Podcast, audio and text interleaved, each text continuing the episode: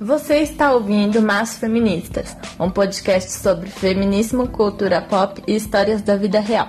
Nós somos Fran Carneiro e Vanessa Bittencourt. Oi, pessoal. Oi, Fran.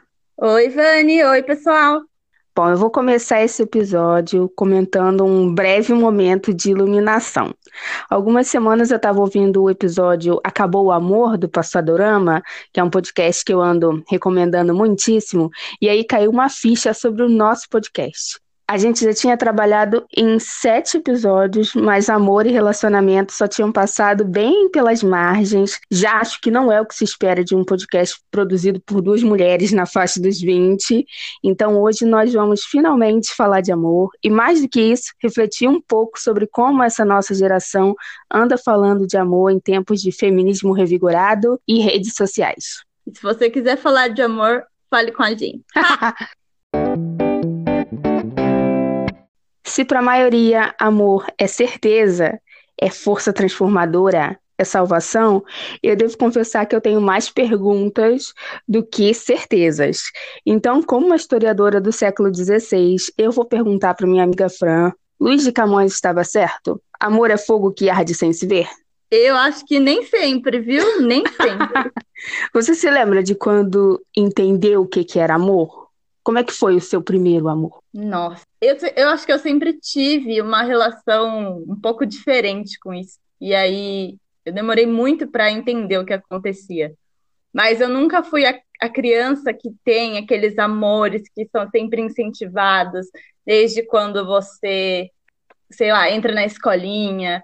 Mas geralmente a fase da pré-adolescência, adolescência, a gente sempre tem um namoradinho, sempre tá gostando de alguém, e para mim isso parecia muito estranho. Por mais que eu tentasse forçar alguma história, não, não parecia que cabia, sabe? Parecia, sei lá, que eu tava tentando criar uma das histórias que eu lia. Uhum. Então, se a gente for falar de mim e falar de primeiro amor, eu acho que a minha primeira história vai ser a de um melhor amigo que eu tinha lá pela, pelos meus 15 anos. E talvez tenha muito isso também. Os sentimentos se confundiram e eu talvez nunca aprendi o que era ele ser o meu melhor amigo e o que era amar de verdade. Talvez porque nem fizesse sentido você dizer que ama alguém com 15 anos. Olha, é verdade. Essa fronteira entre amizade e amor rende muito, né? Agora eu vou comentar o meu caso. O meu primeiro amorzinho foi o menino do jardim de infância, mas era um amor impossível, por um motivo irritante. Todo dia no recreio tinha uma brincadeira unindo as meninas e os meninos, que era, por incrível que pareça, casamento. Você acredita nisso? Ele era sempre o noivo. Ele era sempre o noivo e já havia uma noiva fixa. E aí os outros tinham que levar um presente, tipo, podia ser um lápis de cor, uma borracha, o que fosse. E um dia eu me rebelei. Eu não quis mais brincar, desde cedo sendo bem rebelde com dor de cotovelo. então quando você falou, pois é, quando você falou de tentar copiar um, um, modelo, eu pensei muito, eu lembrei muito desse caso, né? Porque crianças do jardim de infância achando que festa de casamento é uma brincadeira, é uma coisa, né? De quem que eles estavam copiando? De alguma coisa que eles viram no seu círculo familiar, da televisão, dos filmes? De onde? Então, é estranho. É, nossa. é o morro de rir lembrando. Agora eu vou te botar na roda você tá num relacionamento agora de alguns anos, né? E como é que você percebeu que gostava dele? Ai, meu Deus. é... Fran está na roda. Pânico, que pânico. É... Bom, eu acho que começando o princípio de que a gente sempre acha que a gente finalmente gosta de alguém quando a gente não pode viver sem aquela pessoa mais. Mas eu acho que eu finalmente aprendi que estava amando ou que estava gostando de alguém quando a gente começou a conversar sobre o que a gente estava construindo e a gente entrou num acordo que a gente pode sim viver um sem o outro, que a gente escolhe viver junto e a gente escolhe compartilhar a vida juntos e traçar uma trajetória juntos.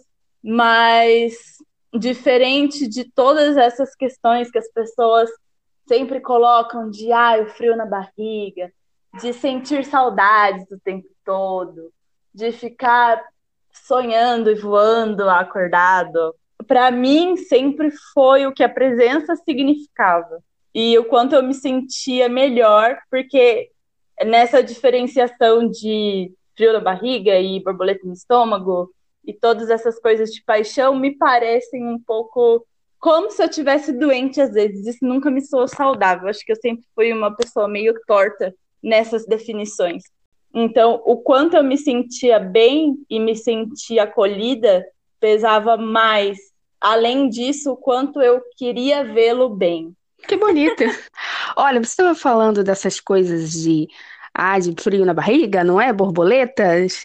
E aí eu estava lembrando que no mestrado eu aprendi na disciplina de antropologia das relações de gênero como o cérebro apaixonado reage. O amor envolve uma atividade cerebral que mexe com vários hormônios. E ele também desliga os alertas de medo. Então, a gente aprende a confiar no outro. E aí sim, ele provoca uns sintomas parecidos com a ação de drogas mesmo. E quando você está longe da pessoa amada, ele produz a dor da abstinência neuroquímica, que é a famosa saudade. Você estava falando aí que lida bem com isso, né? Mas a gente sabe que o amor não é só a química do cérebro, ele também é uma construção social e cultural. E o que a gente tem visto no mundo ocidental, pelo menos, é a idealização do amor, um ideal de amor romântico que passa a mensagem de que nós somos incompletos e que estamos destinados a, um, a uma união que é uma promessa de felicidade antes de tudo. E se a expectativa não é atendida, seja porque você não encontra a pessoa dita certa, seja porque você rompeu com a pessoa que você achava que era certa, começa a se instalar então uma sensação de fracasso. Isso é muito estranho, uma pressão muito estranha. Sim, e eu concordo muito com isso. A Regina Navarro Lins tem alguns textos muito bons sobre amor e relacionamentos, e ela fala muito do mito do amor romântico também. Então, ela questiona essa ideia idealizada que a gente faz do outro, ela questiona essa responsabilidade que a gente coloca nas costas de outra pessoa e acaba que não é justo, não é justo para nenhuma para nenhum lado que esse mito seja perpetuado, não é justo que a gente deposite em alguém a ideia que a gente tem, independente de estar ou não com essa pessoa, não é justo que a gente considere amor a expectativa que a gente tem com que alguém cumpra para gente, que alguém traga para gente. É, um tempo eu li um texto que contrastava essa ideia da visão romântica do amor com as decepções da vida cotidiana, principalmente pensando naqueles casais que já estão juntos há bastante tempo e o texto dizia que quando você procura por um tipo ou por pessoas que parecem se encaixar num tipo, você se apaixona por uma fantasia, por uma construção que você faz daquela pessoa. Então, no fim, conquistar e ser conquistado no mundo que nós temos hoje é encaixar expectativas. Nossa. Mas é um belo de um argumento, uma bela de uma visão, porque faz muito sentido isso que você disse. É, sei lá, às vezes a gente se, se ilude para todo lado, porque eu não sei. E a gente vê muito nas redes sociais postagens assim: ah, para ser amado você precisa amar a si mesmo antes. E esse é um discurso vazio e perigoso em diferentes níveis, né? Porque você diz para pessoas com baixa estima que elas ainda não são dignas de serem amadas, além de colocar o amor como um, prêmio, e amor próprio não é um conjunto de metas com um prêmio no fim. É se cercar de mecanismos que te fortaleçam internamente para o que deve é. O amor próprio, assim como o amor romântico, também é uma construção. Então, vincular ser amado com amar a si mesmo antes é muito perigoso. Nossa, é. Eu demorei muito para aprender a ter essa visão, mas eu nunca fui a pessoa que teve uma boa autoestima e que de longe nem conseguia enxergar o que era amor próprio. E por muito tempo essa ideia me doía porque parecia que eu não era digna. Mas isso eu tô falando antes de um relacionamento começar. Quando o relacionamento começa, tem outras questões envolvendo o amor próprio, né, Fran? Sim. E aí acho muito válido pensar na questão isolada, porque afinal de contas, se a gente está falando de amor próprio, a gente está falando de uma construção que você faz com você mesmo, mas também juntando o amor próprio dentro dessa questão de amor romântico, eu acho muito perigoso você aceitar idealizações que outras pessoas tenham de você, mas se manter fiel ao que você quer, talvez seja um bom começo. Se manter fiel ao que você gosta, talvez seja um bom começo. E aí a gente começa a questionar esses ideais de amor e de relacionamentos que são impostos pra gente. Olha, eu acho que essa idealização do amor, que a gente está falando do amor romântico de uma forma meio abstrata, mas eu acho que também passa pela idealização de homens e de mulheres. Aquela coisa do homem príncipe que vai te levar pela mão e da mulher que oscila entre a amante perfeita e a mãe perfeita. E todos esses papéis são construídos dentro de um repertório machista. E aí, pensando nessas idealizações, eu acho que tem um exemplo que é máximo. Tem um livro que eu gosto bastante, que foi uma das referências da minha dissertação, e o livro chama Misoginia Medieval e a Invenção do Amor Romântico Ocidental. E ele fala bastante do amor cortês, que era uma manifestação de uma nova forma de sentir e expressar as coisas, muito presente na poesia e nas cantigas lá a partir do século XI. E ele expressava um amor que era uma espécie de devoção de um homem por uma mulher inalcançável, geralmente casada com outro homem.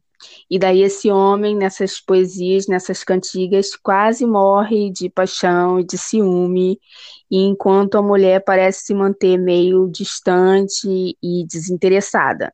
É aquilo que hoje diriam que é o se fazer de difícil. E o problema é, dessa que talvez seja uma das mais importantes formas de idealização do amor na história ocidental é que transforma a mulher numa abstração. Ele enaltece uma mulher idealizada e rebaixa a mulher de carne e osso. Então a gente tem que questionar a idealização do amor romântico e também questionar essas ideias que a gente tem sobre homem ideal e mulher ideal. Pensando nisso, a gente consegue lembrar de todas as vezes que alguém te associou a algum papel, o homem ao provedor, o homem ao ser que merece a atenção, que merece, inclusive, o corpo e o desejo da mulher o tempo todo. E a mulher sempre como a que serve, a mulher como a que é cuidadosa, como a que é meio mãe e meio amante, como disse a Vani. E me parece que essas relações de poder se encontram muito mais fortes em relações monogâmicas, em relações heterossexuais. E a gente pode também começar a questionar isso, porque o amor torna a pessoa sua posse. E essa é uma ideia, como lembrou muito bem uma amiga minha, a Selene, muito capitalista. Bem observada essa questão sobre relação entre amor e capitalismo, porque a gente vê hoje que o amor romântico é entendido como um combustível da vida e o casamento heterossexual e monogâmico é o destino final, mas nem sempre foi assim. A instituição casamento foi normalizada pela Igreja na Idade Média, entre outros motivos, para regular a sexualidade a procriação, e o casamento era uma aliança entre famílias, era fundar uma unidade socioeconômica e biológica, né, já que tinha como objetivo a reprodução. E foi só a partir dos séculos 18 e 19 que amor, casamento, sexualidade felicidade começaram a aparecer juntos como um modelo ideal para uma família burguesa. Então, o casamento e a família passaram a ser desdobramentos de um amor idealizado heterossexual. E questionar o capitalismo também tem a ver com questionar a monogamia. E aí eu trago outras falas da Silene e conversando sobre isso, ela me conta que ainda na adolescência ela começou a perceber que mulheres têm papéis e o que eu achei mais interessante foi ela dizer que ela percebeu que quando ela começasse a namorar e a partir do momento que se tornasse real, porque já era muito importante que uma mulher tivesse um homem, ela teria que assumir o papel de pessoa comprometida. E esse papel a gente vê o tempo todo, a gente se acomoda a ele, mas ela percebeu que isso a fazia se sentir muito mal. E aí, Vânia, eu compartilho com você outra coisa que eu achei muito interessante. Ela percebeu no último relacionamento dela que a estrutura estava tornando o relacionamento abusivo, porque era uma estrutura que ela não se encaixava. E eu acho que é uma estrutura que muita gente não se encaixa. E puxando uma outra conversa com uma outra amiga, a Tainara, a gente discutiu já por algumas vezes essa ideia de dependência e de posse.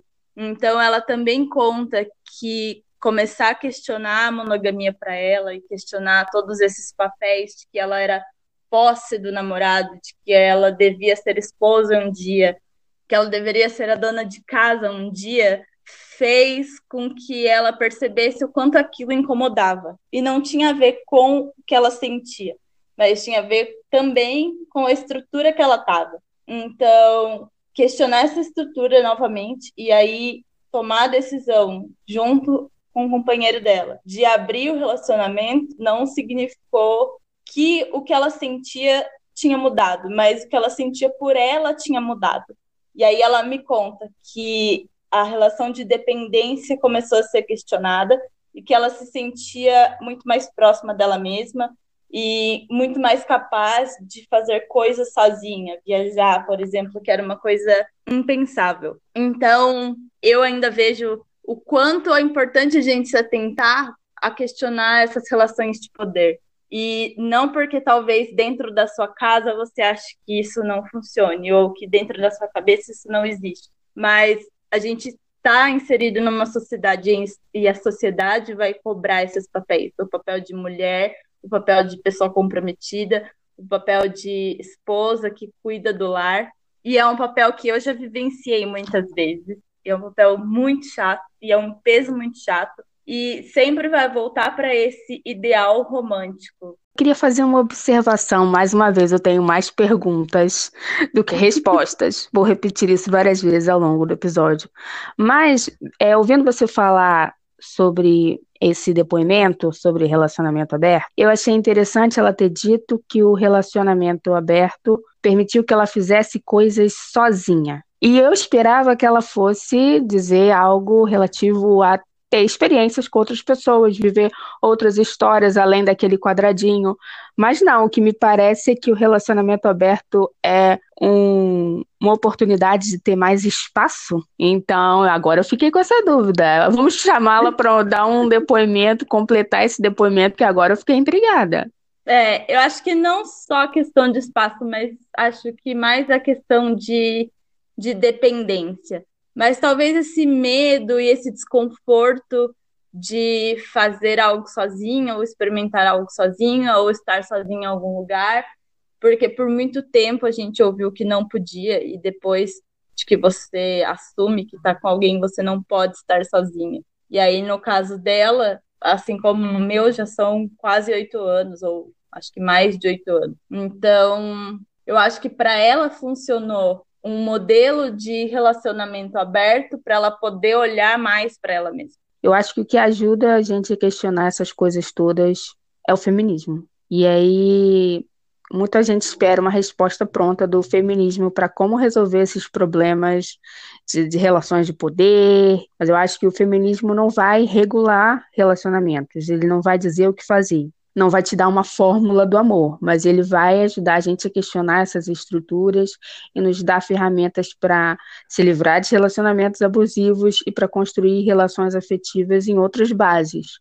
sem entender amor, casamento como um destino ou como um segredo da felicidade, questionando essas hierarquias no espaço doméstico, essa ideia de posse é, e o machismo, né, que expõe a mulher a uma série de abusos dentro do relacionamento e que tenta ainda, além de tudo, controlar a sexualidade delas, da mulher, se ela não está no relacionamento. Então, a forma como nós entendemos amor e falamos de amor não é engessada, então ela vai se reinventando. E eu estou, sinceramente, muito curiosa para saber como a atual geração ou a próxima geração de feministas vai entender o lugar do amor em suas vidas.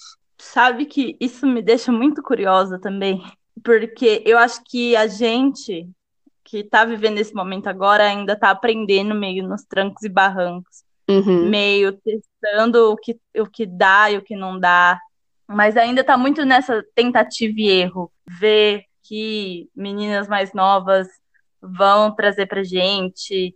Eu trabalhei um pouco em contato com adolescentes, né? Então, para mim é muito, muito curioso. Eu acho que você também deu aula para adolescentes. E uhum. imagino, uhum. talvez você tenha essa mesma curiosidade. Uhum.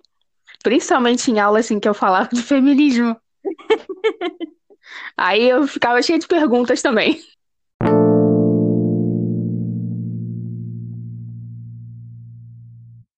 Olha, até esse ponto da conversa, eu estou imaginando uma mulher branca heterossexual, porque se a gente for falar e for pensar em uma mulher negra, a conversa sobre amor vai ser bem diferente. Eu acho que muitos aí conhecem esse dado.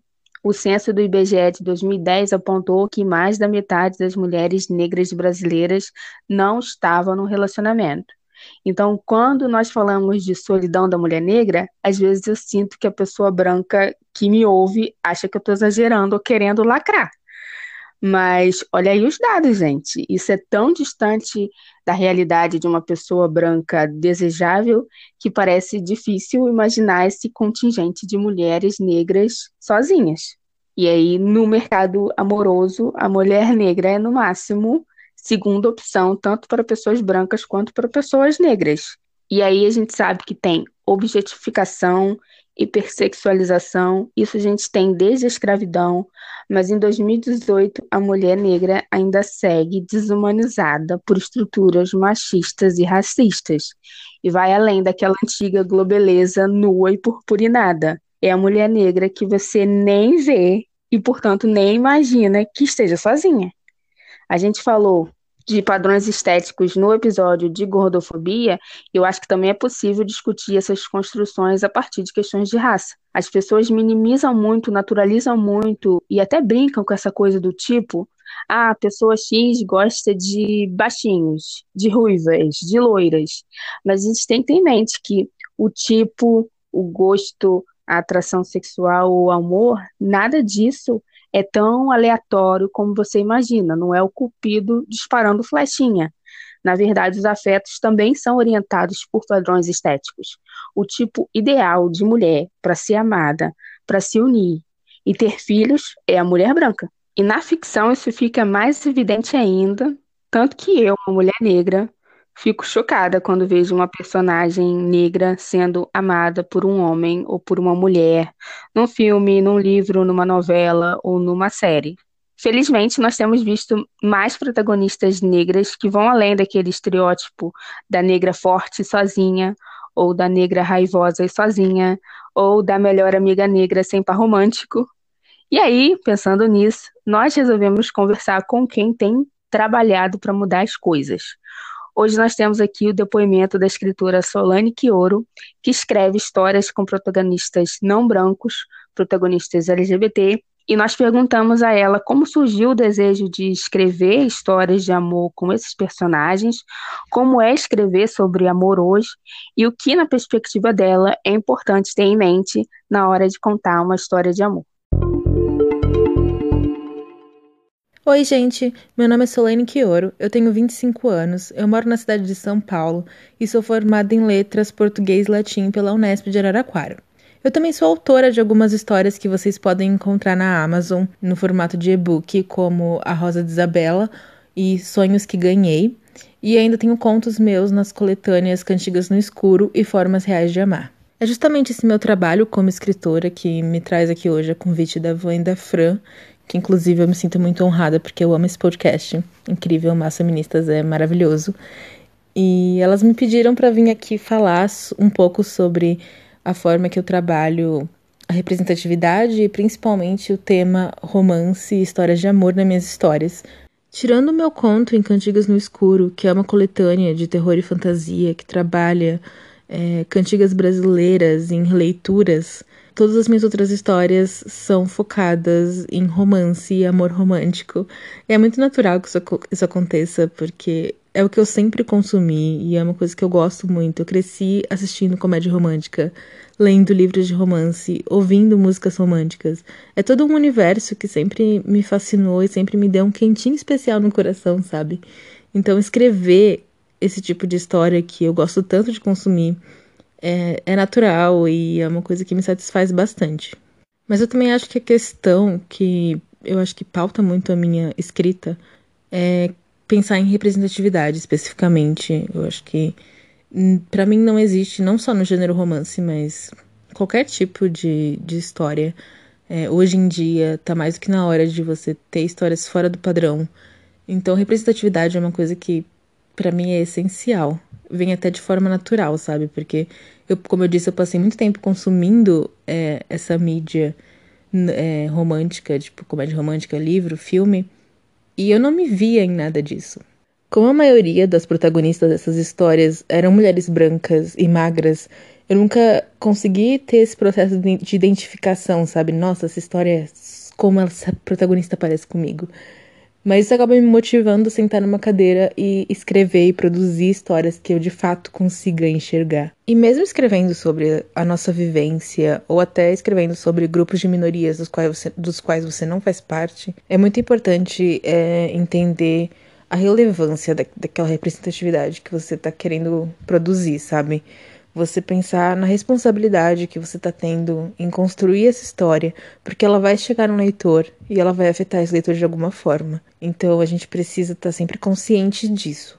É, eu acho que no geral o feedback que eu tenho recebido sobre as minhas histórias são muito emocionantes, sabe? Tipo, você receber a mensagem de alguém falando que se viu na sua história e que nunca tinha lido algo assim. É, é um negócio que não dá nem para explicar, sabe? Eu acho que eu comecei escrevendo porque eu queria me ver e aí perceber que tem pessoas que estão se sentindo bem com isso. Eu não sei, é inscritível.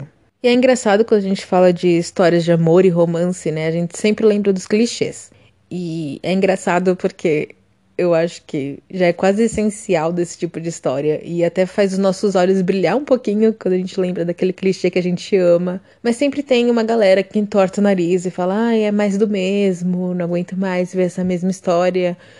Mas, assim, a mesma história com quem, sabe? Porque eu acho que a história se satura quando ela é contada sempre com o mesmo personagem. Porque, sei lá ver protagonista sempre no mesmo clichê, sendo branca, hétero, magra, cis, é claro que cansa, sabe? Tipo, acabou, já era, já deu, mas você já viu quantas comédias românticas com fake dating com uma protagonista negra?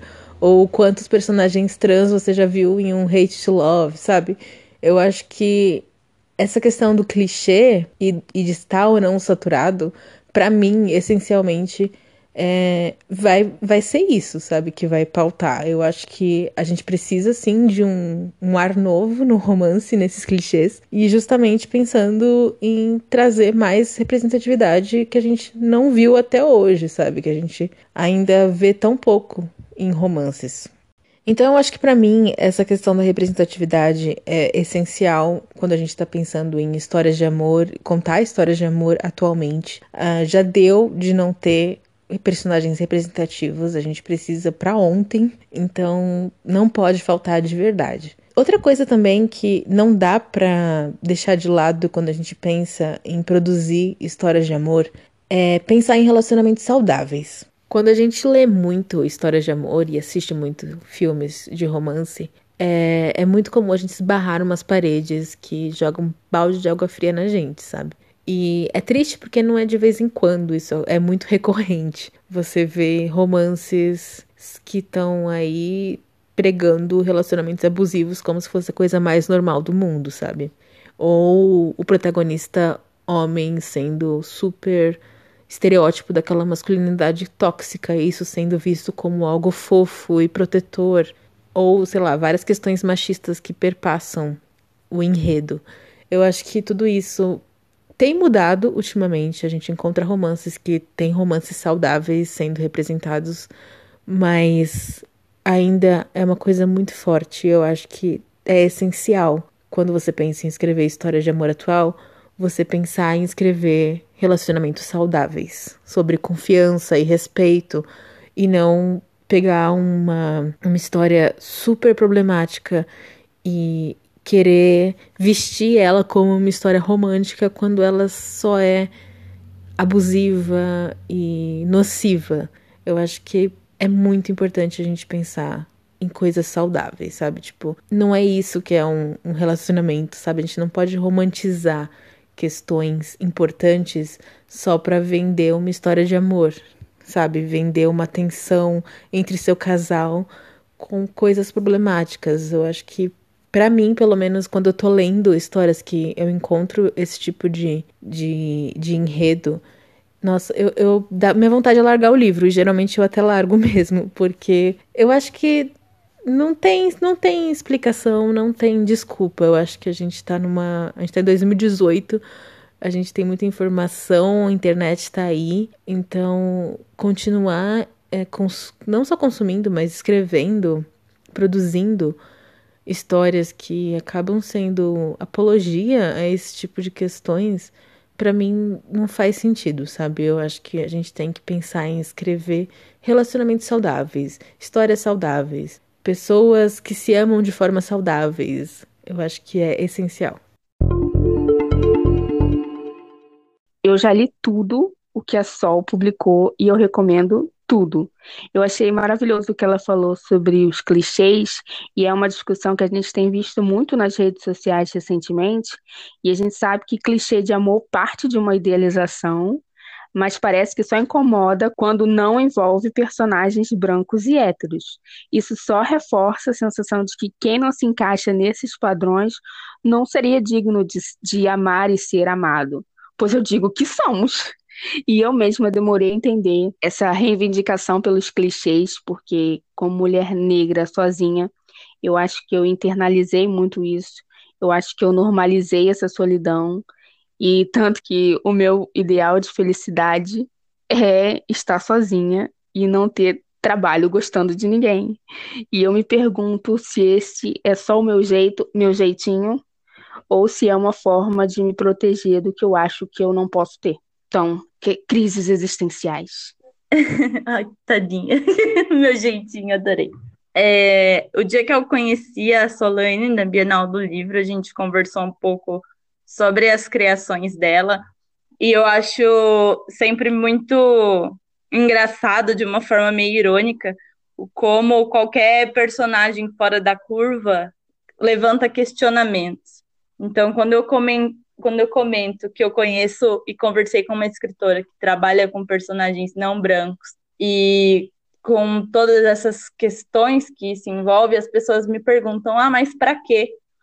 E aí eu lembro de que todos os romances, todos os contos, todas as ficções que eu li que envolviam amor, que envolviam relacionamentos, todos os personagens nunca fugiram desse padrão branco e magro e belíssimo, com cara branco e forte e belíssimo, e a menina, por mais desajeitadinha que fosse, ou esquisitinha que fosse, ela é sempre branca e magra e no final ela é sempre muito bonita e que só ela não conseguia enxergar a beleza dela. Então, observar esses questionamentos serem feitos me fez questionar o como eu enxergo isso enquanto pessoa branca, enquanto mulher branca, o quanto eu também tenho que ficar atenta a todas essas questões. A gente estava falando de personagens negras, mas eu estava lembrando de um caso recente que é o daquele filme da Netflix para todos os garotos que já amei. E muita gente que assistiu começou a dizer: ai, mas não tem nada original. Ai, mas não tem nada demais. Ai, mas essa história a gente já viu mil vezes.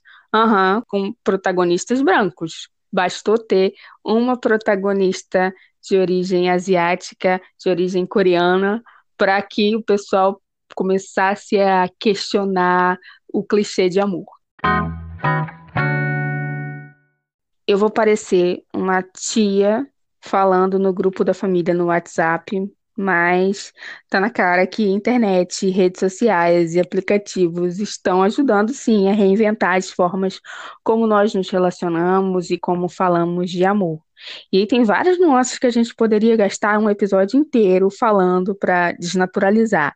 Tem relacionamento à distância, tem a possibilidade de você criar, como eu já falei, um perfil desejável no mercado amoroso via Tinder, e aí eu acho sim que é se colocar na vitrine, é, sem contar nudes, que é outra forma de vivenciar a sexualidade.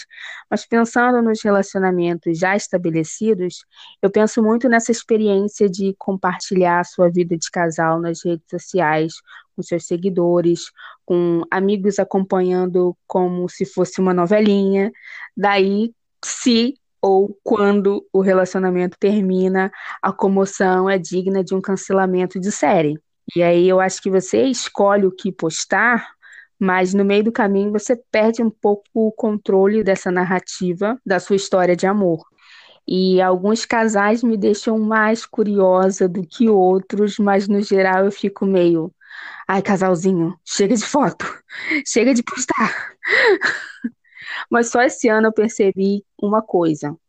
Que uma coisa é o casal hétero que sempre pôde escolher entre a descrição ou a exposição. Outra coisa é um casal com pessoas LGBT que finalmente podem celebrar sua união publicamente. E aí eu me pergunto, será que as redes sociais mudaram a forma como essas pessoas falam de amor? Nós temos um depoimento sobre isso. Ouçam o que o Felipe tem a dizer sobre isso. Olá, eu sou Felipe Vieira, sou de Lusiânia, Goiás, tenho 26 anos, sou formado em jornalismo pela Universidade Católica de Brasília e atualmente sou redator no site Prosa Livre, que fala sobre empoderamento e cultura pop nos dias atuais. Bem, é, eu não acho que as redes sociais elas mudaram a forma de como os LGBTs falam sobre amor, mas deram voz e ampliaram aquilo que eles nunca tiveram oportunidade de falar fora delas. Então é com essa liberdade ou falsa liberdade, é, porque a gente sabe que mesmo falando sobre o amor nas redes sociais, os LGBTs serão atacados, a gente consegue entender que ali há um espaço para que eles falem. E, e é a melhor coisa do mundo você poder ver um, um LGBT falando compartilhando sua história de amor, que nem sempre ele mostra isso fora de lá. Eu acho que é, é uma falsa sensação de um outro mundo que eles acabam enfrentando, que a gente, né, acaba enfrentando e que acaba recontando uma história. É, eu entendo esse processo como um novo sair do armário, uma liberdade, um empoderamento e a necessidade de falar sobre aquilo. E aqui eu fico pensando: quais LGBTs falam sobre seus amores nas redes sociais? São os gays brancos, as lésbicas, mesmo tendo seu amor fetichizado por homens héteros, mas são todos as, são todas as siglas da comunidade LGBT? Não.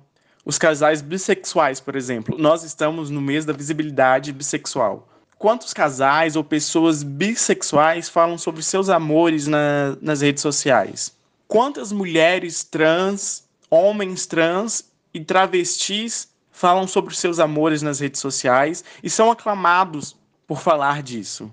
Muitos ainda sofrem preconceito, muitos ainda não vivem o amor e com isso acabam não falando sobre ele.